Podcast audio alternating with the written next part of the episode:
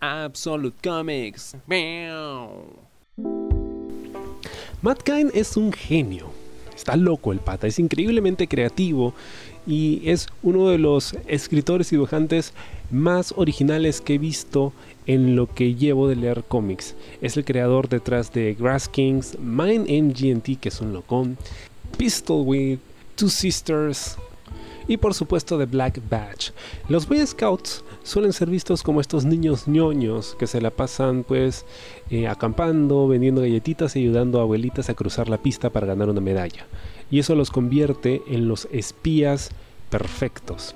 The Black Badge es precisamente una especie de subsección de los Boy Scouts que se encargan de las misiones más peligrosas que incluyen pues secuestro, asesinato infiltración y espionaje de alto vuelo. El vacilón de todo esto es que son niños, son adolescentes pertenecientes al cuerpo de Boy Scouts que fueron reclutados y entrenados para estas misiones. Por supuesto, no están solos, hay otros equipos ¿no? de otros colores que se especializan en diferentes tipos de misiones. Lo que sucede aquí es que al parecer hay una cédula que se ha infiltrado en la organización y luego de una misión pues empiezan a dudarse las lealtades. Además hay un miembro de este equipo que desapareció hace mucho tiempo, se cree muerto, pero el líder pues está obsesionado en saber qué pasó con él. Esta es una historia que yo la leí a ciegas completamente. Sabía que era Matt Kind, lo que había leído de él me encantó, así que dije, bueno, vamos a leerlo, ¿no? Y completamente a ciegas lo leí y luego no podía dejar de pasar las páginas. Esta era una serie realmente interesante. Y esto es lo, lo bacán de ello, porque claro, uno podría pensar, ah, bueno, es una serie de acción, quizá algo de espionaje, pero más allá de eso, hay visiones muy interesantes acerca de lo que es la política exterior, por ejemplo, ¿no? las relaciones internacionales entre países, cómo funcionan estas eh, cédulas eh, de espías, cómo funciona el trabajo de inteligencia a nivel internacional. Ideas políticas que están ahí que se me hicieron bastante interesantes, porque a estas alturas creo que nada de las cosas que suceden en el cómic pues debería sorprendernos si ocurriese en el mundo real. ¿no? Creo que ya nos hemos dado cuenta que nuestro mundo es incluso aún peor. Pero lo interesante es explorar precisamente estos temas y cómo eh, los niños son utilizados para realizar estas misiones. No porque utilizan personajes con los que el lector se puede identificar, ¿no? Porque, ok, la mayoría de gente que lee cómics son adolescentes o jóvenes, entonces eh, los personajes deben ser así. No, los usan con una razón específica, fundamental. Pasan desapercibidos, ¿no?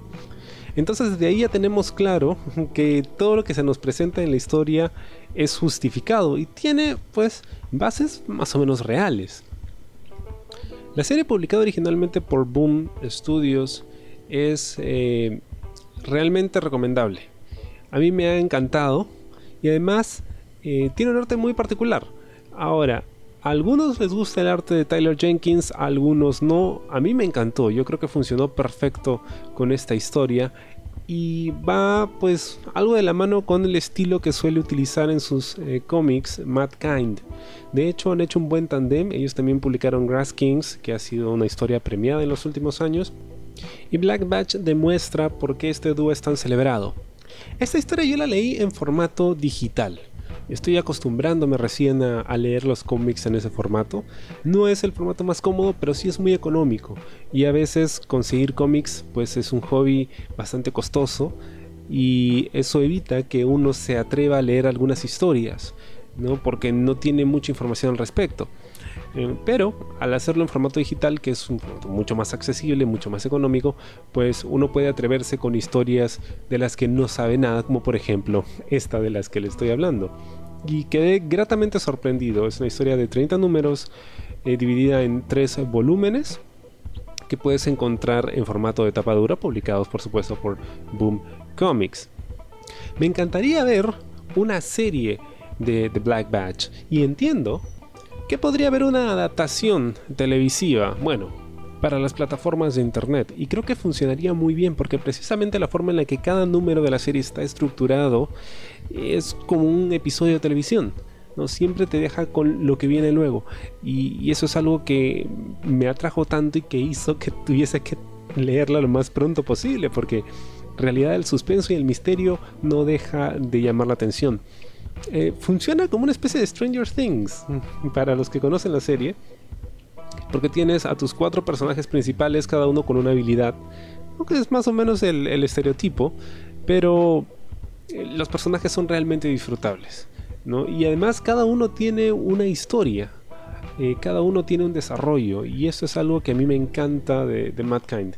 Eh, nunca descuida sus personajes, todos tienen un trasfondo, todo, todo tiene una razón de ser y eso es algo que siempre se aprecia en una historia como esta. Black Patch es un cómic que no puedes dejar de leer.